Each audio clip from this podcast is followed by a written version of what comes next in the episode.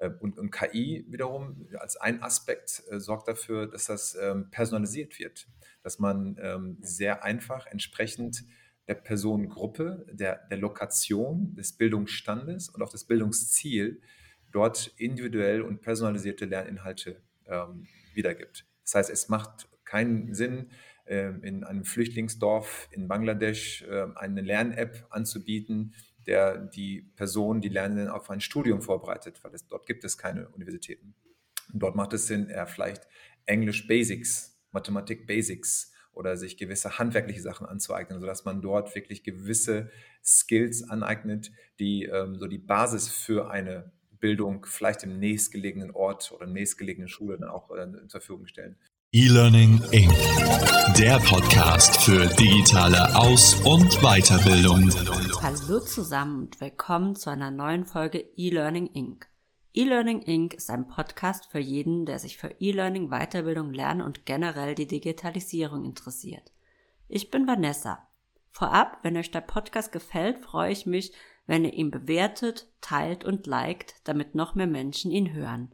In der heutigen Folge beschäftigen wir uns damit, wie KI uns in der Zukunft in der Aus- und Weiterbildung effizient unterstützen kann.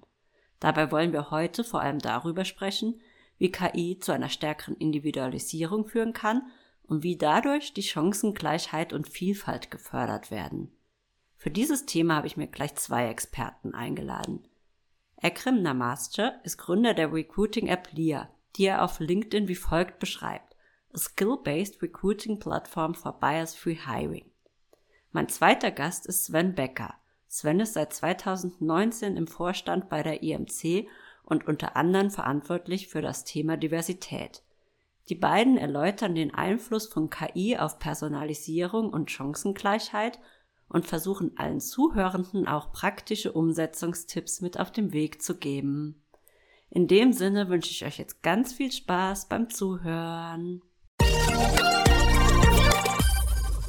So, hallo Sven, hallo Ikram. Sehr schön, dass ihr heute Zeit habt, mit mir über das Thema KI und Diversität zu sprechen. Vielleicht zum Einstieg, um euch vorzustellen, Ikram, du bist Gründer von LIA. LIA beschreibst du selbst als eine skillbasierte Recruiting-App. Kannst du das Ganze aber vielleicht in so einem kurzen Elevator-Pitch noch erläutern? Was ist LIA? Ja, LIA ist die erste und fairste Recruiting-Plattform für kompetenzbasierte Einstellung. Das ist so der One-Liner, der Elevator-Pitch. Was verbirgt sich dahinter? Dahinter verbirgt sich ein, ein Bewerbungsprozess ohne Lebenslauf, ohne Zeugnisse, ohne Foto, sondern ähm, ein, ein plattformbasiertes Recruiting, äh, wo sich Bewerberinnen und Bewerber mit den Unternehmen über eine cloudbasierte Plattform treffen, ähm, dort gematcht werden, anonym gematcht werden und dann die ganze Candidate Experience und das ganze Recruitment-Prozess dann auch über die Plattform läuft. Zuvor warst du bei Microsoft Data and AI Lead. Wie bist du denn zu dem ganzen Thema KI gekommen? Ja, historisch bedingt. Also das äh, bei Microsoft war quasi der Höhepunkt. Ähm, ich war schon äh, sehr früh schon ja, in meinen ersten Berufsanfängen ähm, mit dem Thema Daten und Datenanalytics vertraut. Das hieß früher noch äh, Data Warehouse, Business Intelligence, dann wurde es Business Analytics, dann wurde es Data Analytics und irgendwann hat es dann KI geheißen.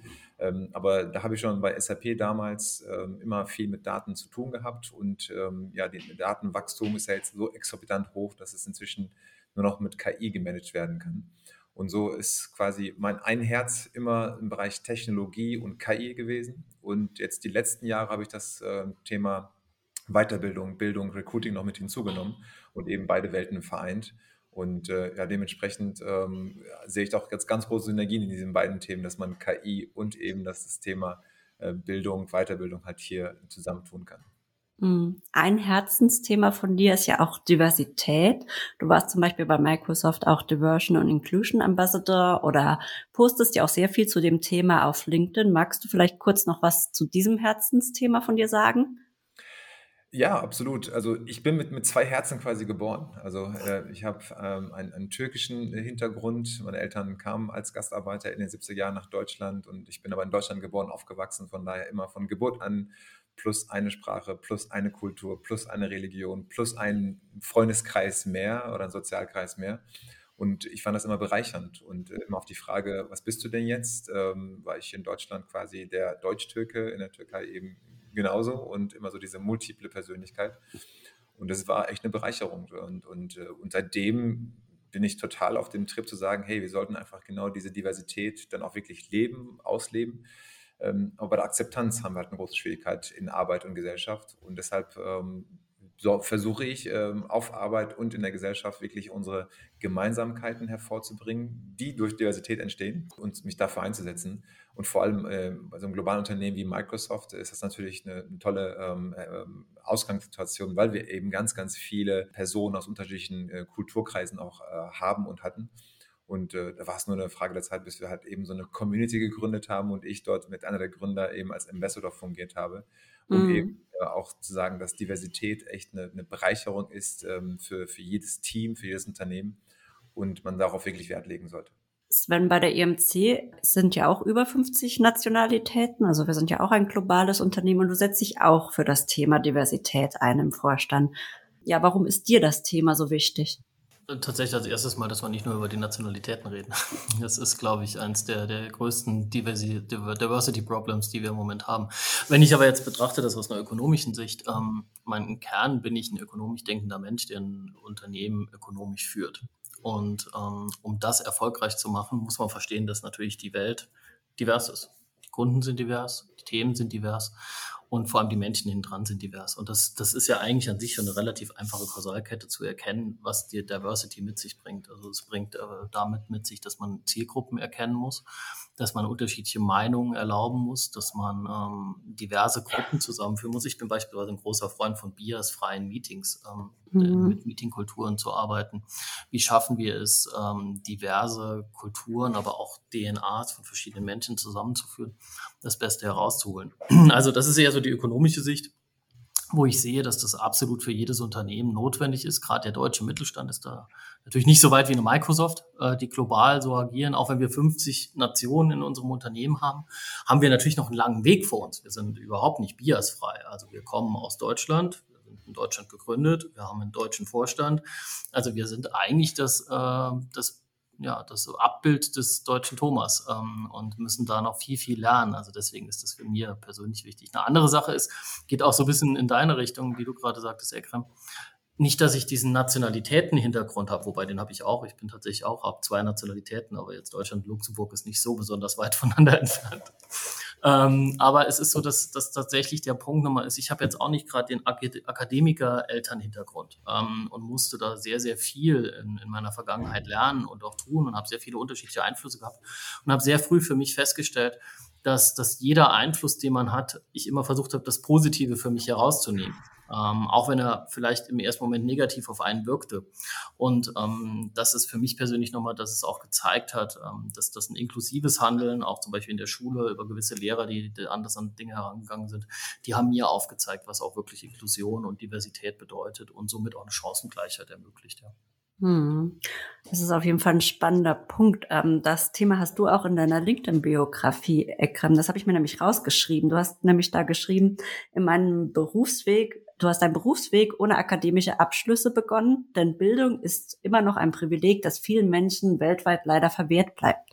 Jetzt hier die Frage, um ins Thema auch zu kommen, welche Möglichkeiten bietet KI denn, um Barrieren für den Zugang zur Bildung abzubauen und damit ja zu Chancengleichheit zu führen?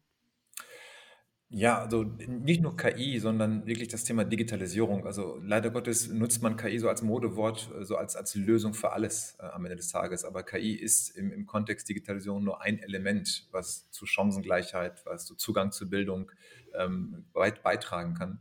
Ähm, ich finde, ähm, deshalb habe ich das auch mit Lia jetzt versucht hinzukriegen, zu sagen, ähm, Bildung sollte eben kein Privileg sein, sondern der Zugang zur Bildung sollte jedem vereinfacht sein. Und das machen wir eben durch eine mobile App. Das heißt, 98 ähm, Prozent aller jungen Menschen auf dieser Erde haben ein Smartphone. Inzwischen mhm. auch in Entwicklungsländern. Ich war äh, selber jahrelang äh, und bin da auch immer vor Ort und kann mir auch einen eigenen Eindruck machen. Smartphones und ähm, Datenzugang ist vorhanden. Ähm, und ähm, deshalb kann man über digitale Technologien inzwischen Bildungsinhalte anbieten. Äh, und, und, KI wiederum als ein Aspekt äh, sorgt dafür, dass das ähm, personalisiert wird, dass man sehr einfach entsprechend der Personengruppe, der, der Lokation, des Bildungsstandes und auch das Bildungsziel dort individuell und personalisierte Lerninhalte ähm, wiedergibt. Das heißt, es macht keinen Sinn, in einem Flüchtlingsdorf in Bangladesch äh, eine Lern-App anzubieten, der die Person, die Lernenden auf ein Studium vorbereitet, weil es, dort gibt es keine Universitäten. Und dort macht es Sinn, eher vielleicht Englisch Basics, Mathematik Basics oder sich gewisse handwerkliche Sachen anzueignen, sodass man dort wirklich gewisse Skills aneignet, die ähm, so die Basis für eine Bildung vielleicht im nächstgelegenen Ort oder nächstgelegenen Schule dann auch äh, zur Verfügung stellen. Und da hilft eben ein ähm, algorithmisch orientiertes Zusammenstellen von einem Curriculum sehr, sprich KI, ähm, um genau diese verschiedenen Zielgruppen, verschiedene Personengruppen, Lokationen ähm, zu erreichen und nicht one fits all einen Lerninhalt auf verschiedene Zielgruppen dann auch umzumünzen. Ähm, das ja. ist auch was, was Ekrit sagt, ganz spannend, weil man diese zwei Themen betrachten muss. Das eine sind die Inhaltsseite und das andere ist tatsächlich diese, diese, bleiben wir bei der Digitalisierung, weil es ist tatsächlich nicht nur KI. Natürlich erlaubt uns KI viel Personalisierung, aber die Digitalisierung erlaubt uns viel mehr einfache Zugriffe.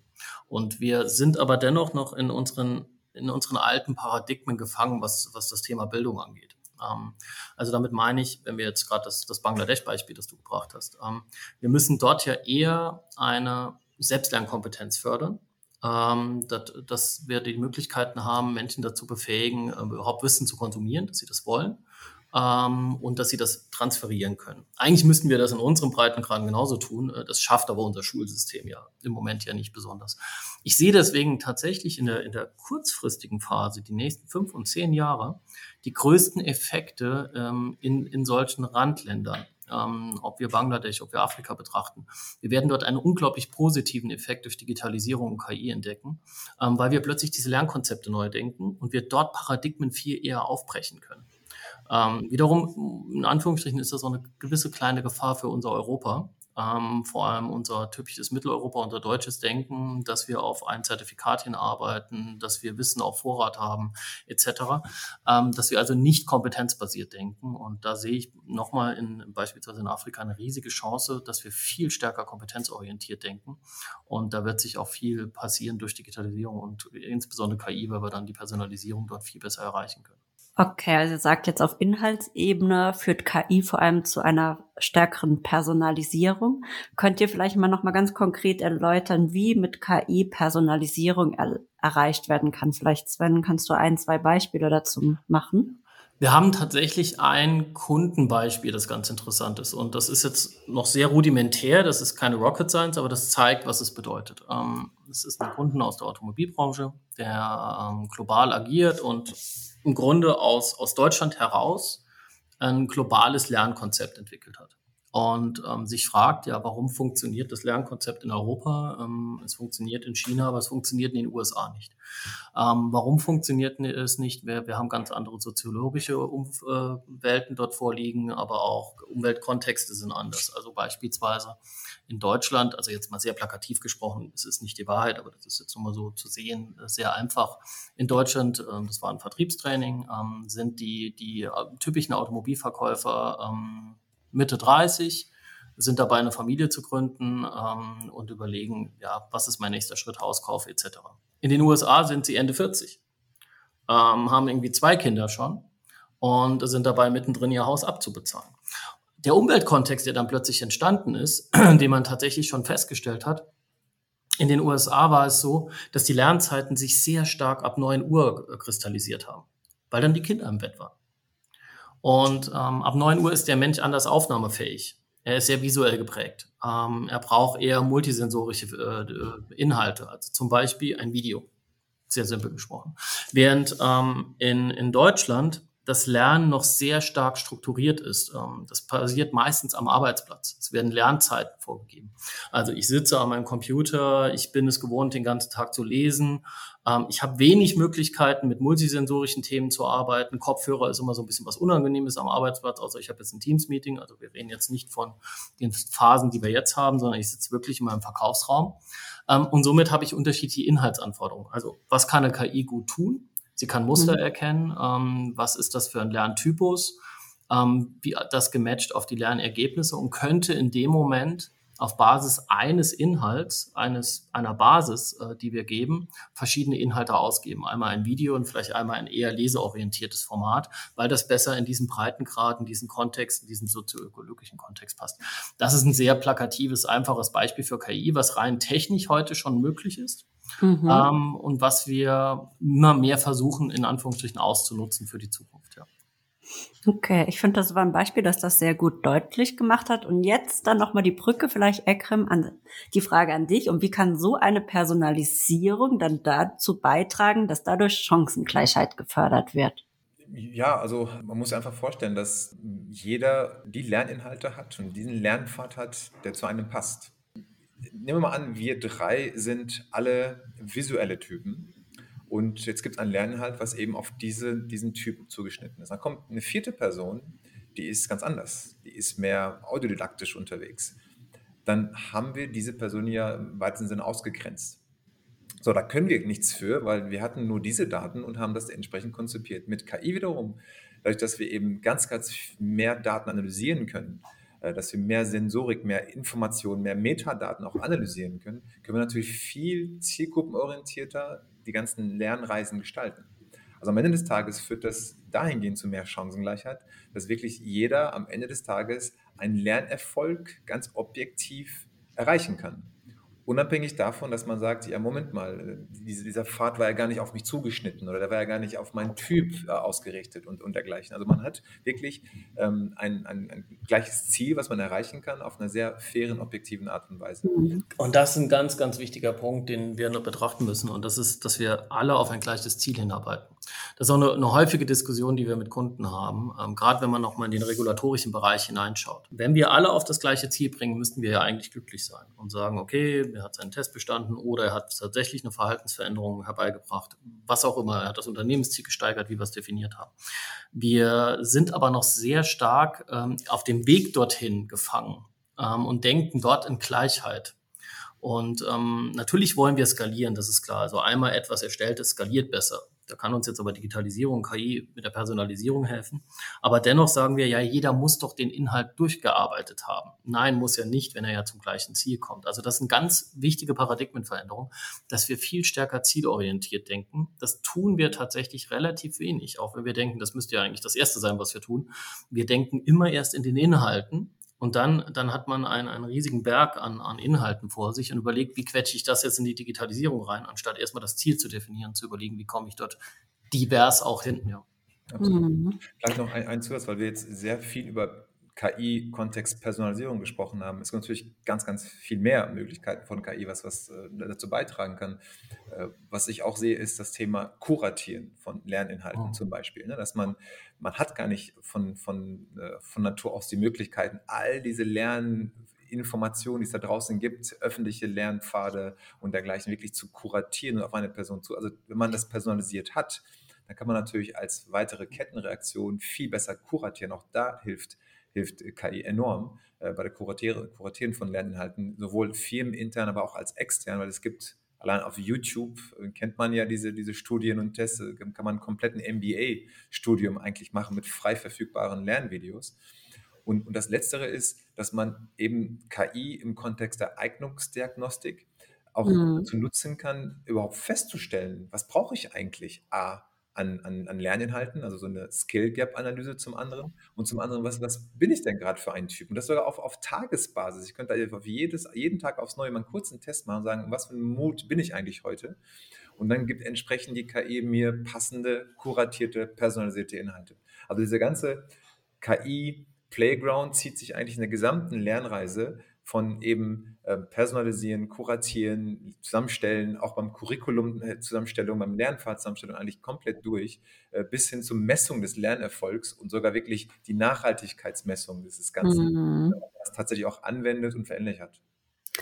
Ja, das finde ich jetzt spannend, dass du die Punkte auch noch bringst, weil wir wollen ja heute auch immer darüber sprechen, so ein bisschen konkret, was kann KI wirklich schon und was kann KI nicht. Da habe ich nämlich eben mich auch gefragt, ähm, weil ihr sagt, äh, ja, Individualisierung, aber das heißt ja für mich als Unternehmen, ich muss für alle Lerntypen noch die Inhalte selber vorbereiten, weil KI kann dann nur individualisieren oder ähm, läuft das dann über diese Kuratieren, dass KI dann praktisch für die anderen Lerntypen schon Inhalte sucht. Also wo sind denn gerade so ein bisschen die Grenzen? Was ist schon möglich?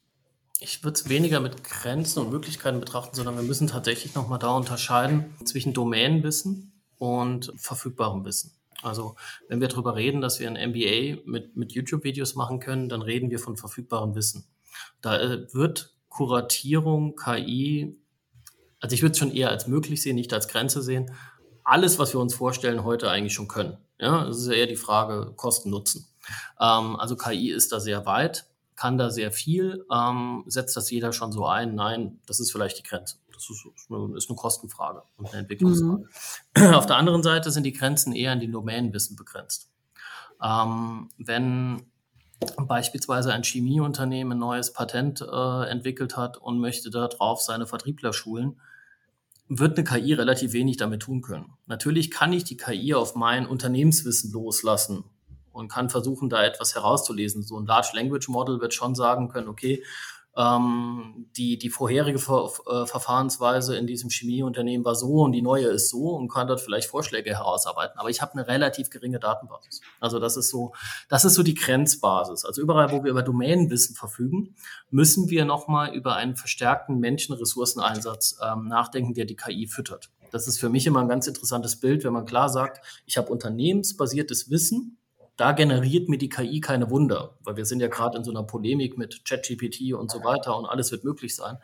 Da gibt es Grenzen bei unternehmensbasiertem Wissen. Freies Wissen, ähm, das wird, wird, wird sich komplett wandeln. Also das ist super kuratierbar, das kann man perfekt mit Skills äh, besetzen und, und so weiter. Aber sobald es um Unternehmenswissen geht und auch Unternehmensziele, nochmal angewandt, da wird eine KI viel unterstützen können in der Personalisierung. Also ich füttere quasi mit einer Datenbasis und sage nochmal das Beispiel, personalisiere es mir in verschiedene Formate hinein. Das kann KI jetzt schon. Ich kann sagen, mach mir ein Video oder mach mir eine PDF-Datei, mach mir ein Abstract aus der Sache heraus. Aber es generiert mir keinen freien Inhalt. Da ist eine Large Language Model viel besser mit, weil es über eine riesige Datenbasis verfügt. Ähm, also diese Unterscheidung muss man nochmal machen. Also damit in dem Moment freieres Wissen ist viel grenzenloser als domänenbasiertes Wissen, das im Unternehmen vorliegt. Ähm, da ist es eher so, dass wir ähm, Unternehmen wie eine IMC auch schauen müssen, wie können wir mithilfe von KI dieses Domänenwissen kanalisieren. Kannst du das vielleicht ähm, auch dann noch mal ein bisschen konkreter erläutern? Wie können wir das machen? Das wird ein spannender Weg in der Zukunft sein. Also können wir über KI automatisiert Daten und Informationen des Unternehmens aufbereiten. Mhm. Ähm, da gibt es aber noch erst erste Ansätze, die sind nicht so einfach, ähm, weil genau in der, in der, gerade in den Large Language Models, das größte Problem der Large Language Models ist ja diese Abwägung, was ist richtig, was ist falsch. Und dafür brauche ich sehr viel Daten und die habe ich halt in einem Unternehmen nicht. Und wenn da zwei Datensätze vorliegen, der eine geht Weg A und der andere geht Weg B, wie soll die KI entscheiden, was der richtige ist? Und das ist ein sehr häufiges Paradigmenthema in, in den Unternehmen, wo jetzt viele anfangen, tatsächlich aber auch die ersten Tests zu fahren. Okay. Also freies Wissen, also YouTube-Lernvideos, ähm, Artikel, das mit KI jetzt ähm, individualisiert zuzuschneiden, das ist schon ähm, einfach möglich und das Ziel ist aber noch das Unternehmenswissen praktisch mit KI individualisiert aufbereitet zu bekommen. Jetzt für die L&D-Verantwortlichen, Ekrem, weil du beschäftigst dich ja auch viel mit dem Thema Kompetenzen. Ähm, und welche Kompetenzen brauchen denn L&D-Verantwortliche, aber auch die Führungskräfte von Teams in Zukunft, um eben mit dem Thema KI all diese positiven Ziele wie eben die Chancengleichheit zu erreichen? Puh, also äh, viel geschichtet. Äh, also es gibt ja die, die Future Skills, die ja vom World Economic Forum und von OECD ähm, jährlich immer wieder analysiert und herausgebracht werden. Das ist ein ganz guter Kompass eigentlich, ähm, mhm. wo man hin zu einem selbstlernenden Unternehmen hinarbeiten kann, wo jeder LND-Verantwortliche am Ende des Tages so eine Kompetenzmatrix sich aufbaut und sagt, okay, bei all diesen Future Skills, die es da draußen gibt, sind das für uns die wichtigsten äh, für unser Unternehmen, passend auf unsere Kultur, auf unsere Industrie, auf unsere Marktsituation, sind das die Skills, die wir benötigen. Ähm, bei, den, bei den Führungskräften ist das, kann man das schon ein bisschen generalisieren und verallgemeinern. Ähm, was natürlich ganz, ganz wichtig immer wird, ist ähm, Empathie im Sinne auch von diesen generationsübergreifenden Teams. Ne? Also am Ende des Tages leben wir in einer Arbeitswelt, die sich kulturell ja extrem wandelt. Nicht nur ähm, diese Generation Gen Z, Babyboomer, was so ein bisschen polemisch immer in der Presse ausgeschlachtet wird, sondern auch wirklich die Skills, die auch damit verloren gehen mit, mit dieser Generation ne? und, und auch so ein bisschen die Einstellung zur Arbeit. Und ich glaube, ähm, Führungskräfte brauchen dort Empathie. Empathie im Sinne von, dass man nicht sagt, okay, wir machen jetzt wieder auch hier One Fits All und, und versuchen hier so einen kulturellen Wandel für alle gleichermaßen umzubringen, sondern wirklich, ich gehe auf jeden Einzelnen ein. Und das kann ich nur, wenn ich auf diesen jeden Einzelnen verstehe. Wo, woher, woher kommst du? Aus welcher Situation kommst du heraus? Was sind deine Ziele, deine Bedürfnisse? Wie, wie ist deine Sicht der Dinge auf Arbeit und um dergleichen? Das sind so Sachen, die auf jeden Fall in allen LD-Bereichen, glaube ich, eine der, der Top-Themen sind. Das zweite ist ähm, im Kontext Führungskräfte ist das Thema Digital Skills. Also man darf KI nicht als Buzzword verwenden. Ne? Äh, wir müssen KI nutzen im Unternehmen. Das ist so eine Standardaussage von Führungskräften. Warum haben wir denn kein ChatGPT? War das überhaupt so ungefähr? Ne? Also auch das Thema Digitalisierung war damals ja so, dass man, dass jeder über digitale Transformation gesprochen hat. Und, und für eine Unternehmen war digitale Transformation, dass die Bestandskunden ähm, zum, zu Weihnachten automatische E-Postkarten zugeschickt bekommen haben. Und das wurde als Use Case für Digitalisierung genommen. Also so weit hinten sind leider Gottes einige Unternehmen äh, und das gleiche ist jetzt auch bei, bei Thema KI dabei, ähm, dass man, dass viele gar nicht so richtig ähm, das als Innovation, als, als Veränderung, als Transformation sehen, so wirklich, sondern als, als eher als Buzzword, wo man sagt, das habe ich irgendwo auf meiner Roadmap, in dem Boardroom ist das ein Thema und, und gut ist. Und, und erst dann, wenn man, wenn man all das hat, glaube ich, ähm, hat man dann auch eine Basis, um zu sagen, ja gut, in welchem Kontext können wir das Ganze jetzt ähm, flächendeckend im Unternehmen einsetzen und da zu einem kulturellen Wandel beitragen und auch da inklusiv das Ganze zu gestalten, dass man dort niemanden zurücklässt, ja, also bei all dieser ganzen ähm, Innovation und Transformationswelle, und da glaube ich, ist das so der, ein, der ausschlaggebende Punkt, dass man, dass man bei all diesen ähm, Lerninitiativen, ähm, die man hat, bei all den kulturellen Transformationen, die man hat, eben diese Inklusivität nicht vernachlässigt, sondern jeden Einzelnen mitnimmt. Und das wiederum ähm, geht halt eben mit ganz viel Empathie und, und ähm, Individualisierung auf die einzelnen Personen. Ja, Jetzt würde ich gerne noch mit euch über Umsetzungstipps sprechen, weil wir sind ja jetzt schon bei den Kompetenzen und ähm, du hast ja auch gesagt, man soll es nicht als Buzzword benutzen. Deswegen möchte ich jetzt auch gerne konkret werden. Jetzt haben wir zum Beispiel einen L&D-Professional, der hört jetzt den Podcast und dann weiß er, okay, KI kann helfen, Lerninhalte zu kuratieren und personalisiert auszuspielen. Und ich muss meine Geschäftsführung aber davon überzeugen. Und also wie überzeuge ich die Geschäftsführung? Also was sage ich ihr? Also warum sollte ich Lerninhalte ähm, personalisieren? Was bringt das dem Unternehmen? Also erstmal gibt es da unglaublich viele Studien dazu. Äh, auch das Thema nicht nur Lernen, sondern auch Diversität, was das an, an Benefits bringt. Also auch zuletzt, ich glaube, äh, Accenture und McKinsey haben da eine ganz große Studie rausgebracht, äh, wirklich in, in Dollars gemessen, wie viel Diversität äh, auch an, an Benefits bringt. Aber ich glaube, das ist die perfekte äh, Steilvorlage, Vanessa, für diesen Spruch. Was ist, wenn wir in den Mitarbeiter investieren und dann verlässt er uns? Ähm, dann die Antwort, also wenn wir es nicht tun und die bleiben. Ähm, ich glaube, man, man, muss einfach, glaube ich, die Geschäftsführung und auch also eine Kultur des, des Selbstlernens Unternehmens schaffen, ähm, indem man sagt, gut, es, es, ist ja wirklich, dass das größte Gut sind ja die Mitarbeiterinnen und Mitarbeiter. Ähm, und auch da wieder die, die Geschichte erzählen mit, mit der Digitalisierung, mit, mit KI, dass, dass ja immer mehr Prozesse ja ohnehin perspektivisch von Technologien entwickelt und auch umgesetzt werden. Das heißt, Differenzierungsmerkmal war es schon und wird noch ähm, krasser der Mensch sein. Und natürlich das Wissen des Menschen, des Mitarbeiters. Und ich glaube, ähm, die, die LNDs, die, die wissen natürlich äh, darüber Bescheid. Ähm, und warum Kontext KI ist halt einfach diese, diese Handhabbarkeit. Das heißt, man kann es nicht mehr ähm, so weit steuern, dass man das aus eigener Kraft machen kann. Man braucht KI als Hilfsmittel in verschiedenen Bereichen. Wir haben jetzt, wie gesagt, ganz viel über Personalisierung gesprochen, aber das ist etwas nicht ganz Neues, sage ich mal, für LND-Professionals, glaube ich. Aber es gibt ganz, ganz viele andere Möglichkeiten, ähm, eben äh, der, der Lernpfaderstellung, der Kuratierung und, und Persönlichkeitsentwicklung und, und Co. Ähm, Aber ich glaube, was, was halt klar sein muss, ist, dass, dass, dass das der Differenzierungsmerkmal ist, um kompetitiv zu bleiben, zum einen, zum anderen auch, um die Attraktion des Unternehmens auch zu gewährleisten, weil darauf gucken Mitarbeiterinnen und Mitarbeiter ähm, beim Wechsel des Jobs, beim Eintritt in das Unternehmen. Und ich glaube, das ist eine Sache, ähm, wenn man ähm, das auf eine moderne Art und Weise zur Verfügung stellen möchte, das Thema LND, kommt man halt eben über eine digitale Lösung und eben über KI nicht mehr vorbei, ähm, um am Ende des Tages wirklich hochqualitative Lerninhalte auch jedem zur Verfügung zu stellen, um da einfach wettbewerbsfähig zu bleiben. Ja, hier noch eine Anmerkung, äh, wenn ich mich zehn Jahre zurück entsinne. Egal, wo man in die Wissenschaft hineingeschaut hat und auch in die Wirtschaft, in Diskussionen, ähm, es war immer die Frage, wie können wir HR strategisch in Unternehmensziele, in weitere Unternehmensentwicklungen einbinden. Und HR wurde immer behandelt wie HR.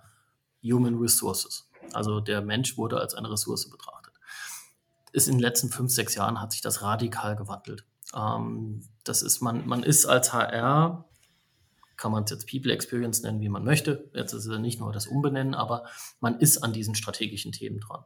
Es ist am Vorstand angekommen, dass es ohne die Menschen nicht geht, dass wir große Transformationen vor uns haben. Also das ist schon mal eine sehr gute Bewegung, die wir sehen. Ähm, diese, diese, die, auch die Projekte, die wir jetzt als IMC machen, ähm, ob jetzt äh, systemseitig oder inhaltsseitig, sind mehr und mehr Vorstandsprojekte. Ähm, die haben eine hohe Bedeutung für die Person, die bringen sich auch ein, sie stehen für die Themen. Also wir stellen da fest, dass da ein Wandel da ist. Dort, wo er noch nicht ist, wird er automatisch kommen. Das ist dann klar. Also das ist, der wird, man sieht diese Bewegung aber schon und das heißt auch für die Zukunft eher, eher mal positiv dass eine HR, People Experience, LD-Abteilung, wie wir sie auch nennen wollen, ähm, mehr in strategische Entscheidungen eingebunden wird, Vorstandsentscheidungen, langfristige Unternehmensentscheidungen. Ähm, und was ich mir wünsche und was ich glaube auch passieren wird, genau in diese langfristigen Entscheidungen. Also wie können wir das Unternehmen langfristig erfolgreich gestalten? Dort wird mehr und mehr LD, HR etc. mit eingebunden werden. Und wie können jetzt vielleicht auch kleine und mittlere Unternehmen von den Vorteilen von KI ähm, profitieren, wenn sie möglicherweise jetzt nicht über umfangreiche Ressourcen verfügen? Also wie aufwendig ist das Ganze? Ähm, einkaufen. Also es gibt äh, ganz viele ähm, ja, fertige Produkte, SaaS-Modelle, auch wirklich ähm, für einen kleinen Preis, also pro Kopf, pro User 10 Euro, 20, 30 Euro, je nachdem, was man da hat. Also kleine und mittelständische Unternehmen würde ich echt wirklich ähm, diese, diese Reise erstmal ersparen, Lerninhalte selbst zu erstellen, ähm, Kuratierung selbst zu erstellen, ähm, nachzudenken, welche Skills und welche Kurse, welche Inhalte brauche ich denn überhaupt. Es gibt alles. Ne? Also mhm. Plug and Play könnte man eine cloud-basierte Lern-App oder eine Kompetenz-App nutzen und sagen, okay, das bin ich, 20 Mitarbeiterinnen und Mitarbeiter oder 50 oder 80, gib mir mal einen Lernpfad für die. Ne? Was sind die Zukunftskompetenzen da draußen? Was brauche ich dafür? Ne? Ähm, Beispiel äh, habe ich in einem anderen Podcast auch erwähnt, äh, Maler Lackierer, Malerbetrieb.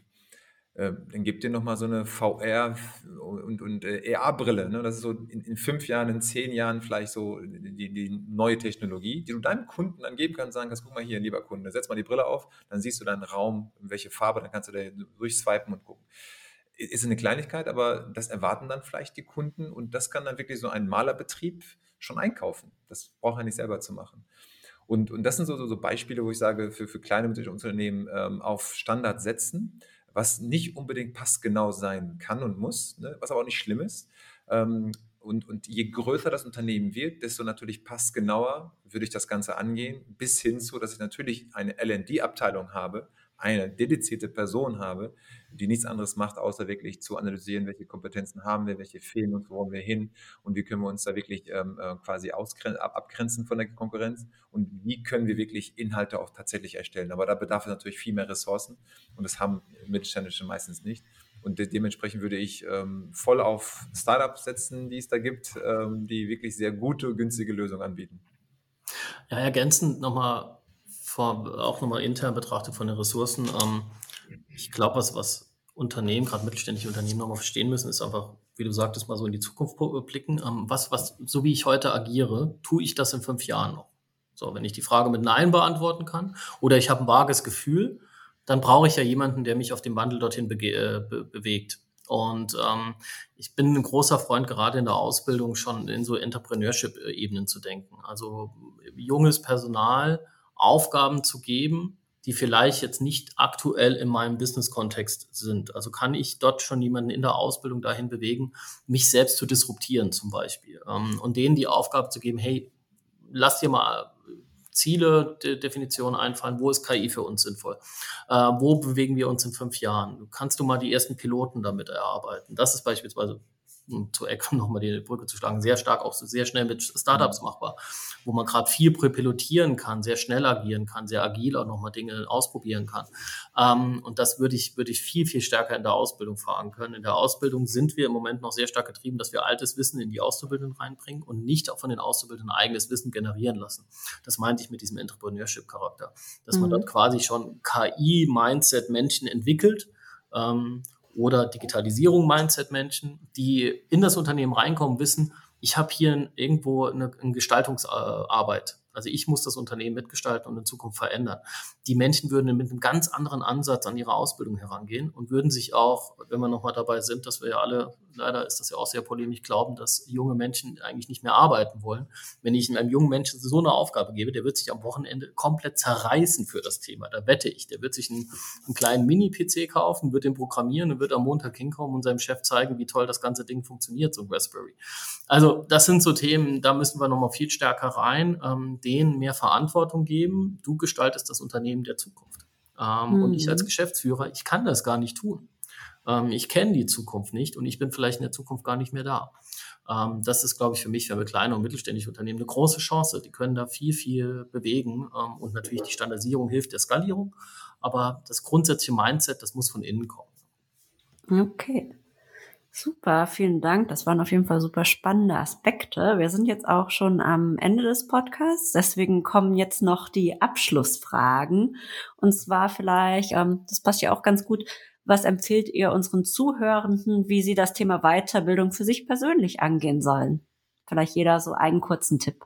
Ja, ich, ich meine, dieses, diese, für mich persönlich hilft immer, dass ich mich ähm, in, in, zehn, zehn, Jahre vorversetze und sage, wo, wo möchte ich eigentlich stehen. Ne? Also äh, für mich ist das, okay, äh, ich möchte ähm, Gründer und CEO einer SaaS-Company im Bereich Bildung äh, sein mit mindestens 200 Mitarbeitern. So, und, und ähm, kann ich das heute? Kann ich nicht. Was fehlt mir? A, B, C. So, und, und dann habe ich meinen persönlichen Lernpfad erstellt. Punkt. Natürlich lasse ich mir dann auf diesem Weg äh, rechts und links noch Tipps geben. Das heißt für mich persönlich, und das wäre mein Tipp, ähm, holt euch Mentoren ähm, und, und, und, und lernt von den Role Models, eben zu sagen, hey, du hast doch gerade Unternehmen mit 200 Mitarbeitern, was sind denn deine Learnings gewesen? Was sind deine ähm, Herausforderungen gewesen? Dass man dort wirklich seinen individuellen Lernpfad, den man erstellt hat, wirklich nochmal validiert, verifiziert mit Best Practices von Menschen, die das tatsächlich durchlebt haben plus dann nochmal in die Literatur schauen. Also ich bin auch ein großer Fan, deshalb Lifelong Learning. Ähm, ich habe meinen MBA gemacht und natürlich viel festgestellt, dass ich seit Jahren intuitiv die richtigen Sachen tue. Aber das nochmal aus dem Buch heraus aus, auszulesen und sagen, jo, da gibt es eine Technik für, du kannst das repetitiv immer wieder so machen, ist natürlich auch ein guter Lerneffekt. Das kommt nochmal noch hinzu, dass man so ein bisschen theoretisch, wissenschaftlich aus der Literatur lernt. Und dann hat man nochmal eine Granularität und eine Feinjustierung seines Lernpfades erstellt. Und, und was dann auf jeden Fall kommt, äh, der Trigger, ist dann eben dieses Intrinsische, dass man quasi automatisch auf diesem Lernpfad bleibt und gar nicht mehr darüber nachdenkt, oh, Motivation und oh, muss ich mich hinsetzen und lernen. Dann ist das kein Lernen mehr, sondern das ist wirklich eine, eine persönliche Entwicklung, eine, eine Wachstumsphase, in der man sich begibt. Und, und das hilft ungemein und das wäre mein Tipp an alle, sich wirklich erstmal ein ganz, ganz weites Ziel, ambitioniertes Ziel zu setzen und das dann in kleinen Stückchen, in Häppchen ähm, zu unterteilen und dann rechts und links mit Mentoren sich Unterstützung zu suchen. Und dein Tipp, Sven? Wäre genau das Gleiche gewesen. Das ist tatsächlich das goal-orientierte Lernen. Also wir sind nicht in so einem zielorientierten Lernen unterwegs. Wir, wir denken noch sehr viel in, ja, ich habe ein, ein kurzfristiges Ziel. Das ist jetzt, das Unternehmen hat es mir vorgegeben, ich kriege ein Zertifikat und dann mache ich weiter. Aber was ist denn mein Ziel? Auf was zahle ich ein? Gibt es natürlich tolle Modelle, wie auch mit dem OKR-System und das mit dem Lernen verbinden und das zu visualisieren.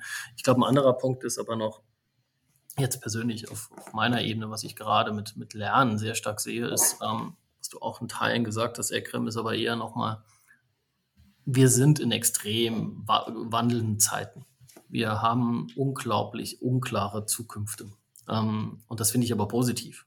Die hatten wir immer. Ähm, wenn wir nur drüber nachdenken, dass wir, dass wir früher Personen hatten, die Telefonanschlüsse per Kabel miteinander verbunden haben und alle gedacht haben, die Welt geht unter, weil wir plötzlich irgendwie Hunderttausende von Menschen entlassen müssen, weil die Telefone irgendwie äh, Telefonnummern plötzlich hatten. Ähm, ist das ja auch nicht passiert. Ähm, es gab mal einen Steve Ballmer, der gesagt hat, das iPhone ist der, ist der, der, der größte Fail von Apple aller Zeiten. Ähm, es hat die ganze Welt verändert. Ähm, das heißt, dieses, das haben wir schon immer so getan ähm, oder das wird nie funktionieren das ist für mich ein, immer wieder eins, was wir gerade in unserer deutschen Gesellschaft jetzt wirklich in Frage stellen müssen. Wir müssen anders denken. Wir dürfen nicht mehr glauben, nur etwas, weil es seit 20 Jahren so gemacht wurde, dass es das Richtige ist. Oder dass es vor 20 Jahren nicht funktioniert hat, dass es jetzt auch nicht funktionieren wird. Ähm, und ich glaube, da, da fehlt uns so ein bisschen so eine, so eine DNA, um da hinzukommen. Also die werden wir erreichen sicherlich noch, aber das ist etwas, was ich für mein Lernen immer sehe ähm, dass ich nicht nur auf, auf, auf alte Paradigmen setze, sondern versuche auch, wie du Ekram sagst, in, in, die Zukunft zu schauen, kann ich das in fünf Jahren noch tun? Aber vielleicht gibt es nichts in der, in der Historie, das mir dabei helfen kann. Also wie komme ich dann dahin? Und ähm, da, da sind, machen viele dann Stopp. Da muss man sich dann eher nochmal weiterfragen, vielleicht muss ich Dinge auch selbst entwickeln. Ähm, und da, da entsteht dann tatsächlich gegebenenfalls hoffentlich irgendwann auch bei dem einen oder anderen Innovation. Das ist das, was sicherlich Ekrem und andere mit Startups den Weg, den sie beschreiten, genauso auch vorgehen. Ja. ja. Und zum Abschluss noch, ähm, wen nominiert ihr für mich als ähm, spannenden Podcast-Gast, der sich mit E-Learning, KI, Digitalisierung beschäftigt? Ähm, vielleicht einfach einen Namen und kurz, warum ihr die Person ähm, nominiert, was sie macht. Vielleicht, ähm, Sven, magst du anfangen? Oh, ich glaube, da bin ich opportunistisch. Ähm, einfach nur, weil ich, also ich bin, will nicht sagen Politik fern, aber normalerweise würde ich nicht in die Politik reinschauen. Ähm, er ist aber auch in Anführungsstrichen Ex-Politiker. Ich mag ihn, weil er unglaublich streitlustig ist, hat ein sehr breites Wissen und ich höre ihm einfach unheimlich gerne zu. Also Thomas Sattelberger. Ähm, darf man nur eine Person nennen? Also ich hätte nämlich äh, ganz, ganz viele, ähm, aber vielleicht. Ähm, vielleicht eine jetzt mit Blick auf die Zeit wäre eine ganz genau. gut. Weil, äh, würde ich tatsächlich den, den André Fennemann ähm, empfehlen äh, von, von Neue Fische, ähm, der ähm, auch übrigens bei uns in der Lehr-App Learnfluencer ist zum Thema Quereinstieg, Weiterbildung, neue Lernmethoden. der ist sehr, sehr einfach, macht und auch kann, wirklich Menschen zu motivieren, mal wirklich komplett äh, die Perspektive und seinen Bereich zu wechseln. Ne? Also ich glaube, Reskilling ist ja auch im Skilling-Kontext eine der, der ähm, ja, aufstrebenden äh, Sachen, die kommen werden, dass jeder Einzelne sich, ob jetzt ein radikaler Quereinstieg oder auch wirklich im Job, im Unternehmen kurz eine Abteilung wechseln, Bereich wechseln ist. Also das Thema Reskilling wird uns immer begleiten und ähm, er macht das ziemlich gut und ähm, sehr, ähm, sage ich mal, pragmatisch. Ähm, und den würde ich ähm, als, als Gast empfehlen, der wird auch super gut hier reinpassen. Mhm, das ist spannend. Der André und der Thomas, ja, zusammen. super, dann vielen Dank für die Zeit und das Interview. Ja, dir auch. Vielen Dank. Vielen Dank. Das war's für heute. Ich hoffe, ihr habt etwas gelernt und konntet auch etwas für euch ganz konkret mitnehmen. In der nächsten Folge beschäftigen wir uns neben KI mit weiteren Trends, die die Aus- und Weiterbildung gerade maßgeblich umkrempeln. In dem Sinne, stay tuned!